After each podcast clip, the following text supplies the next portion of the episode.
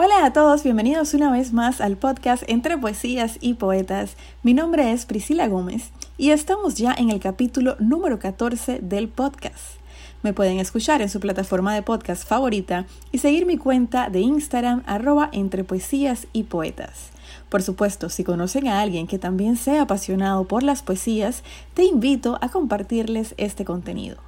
Empecemos con el tema de hoy. El 18 de abril se celebra el Día Internacional de los Monumentos y Sitios.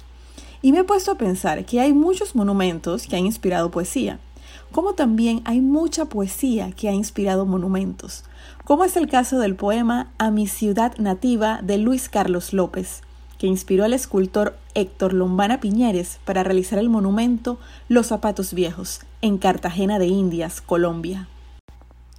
Luis Carlos López nace en Cartagena de Indias el 11 de junio de 1879. Proviene de una familia de comerciantes. Realizó sus estudios en escuelas locales y posteriormente inició su formación como médico. Sin embargo, se vio obligado a abandonar la carrera luego de ser apresado durante la Guerra de los Mil Días. Desde 1901 dirigió la revista literaria Juventud, lo que lo impulsó a fundar junto con su hermano el diario La Unión Comercial. Además, también tuvo participación en las revistas Líneas y Rojo y Azul.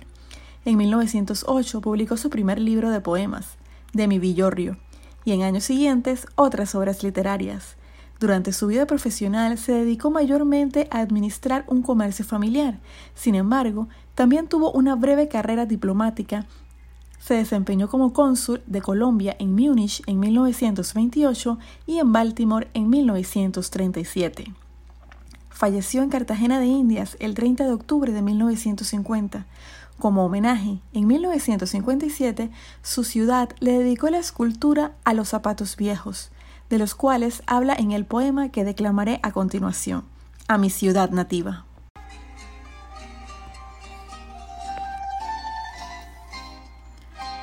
Noble rincón de mis abuelos, nada como evocar cruzando callejuelas los tiempos de la cruz y la espada, del ahumado candil y las pajuelas.